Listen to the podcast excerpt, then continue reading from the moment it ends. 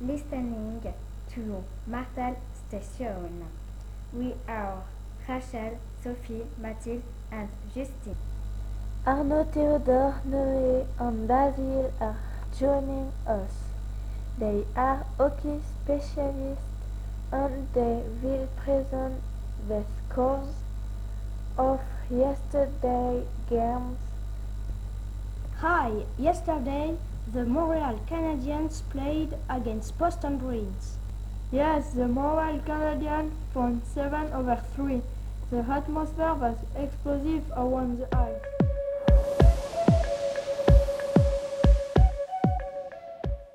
We will interview a player of Montreal.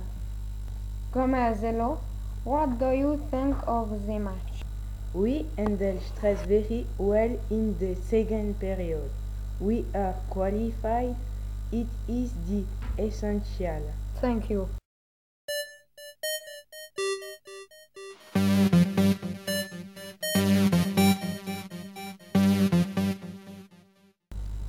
Last morning, a fabulous discovery has been made. The specialists of the research have information to share with us. Hello Samuel, Audrey, Thiago, Thiago André and Aurélie. Are you online with us? Yes. We will explain you how this is going. With the snow melting, we discovered a Triceratops body cancer in ice.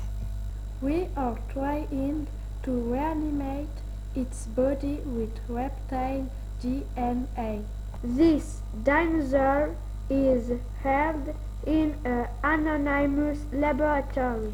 Right now, his body is not exposed to the public, but we will keep on informing the citizens of the results.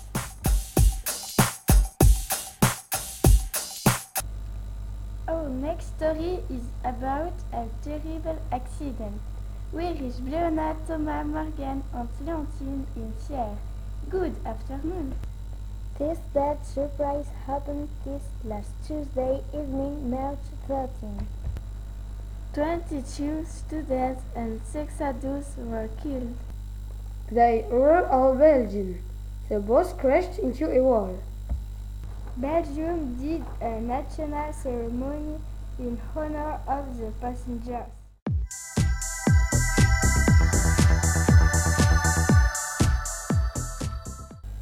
Still listening to Martelles Station. I am Rachel. It is 15 o'clock in Chermignon.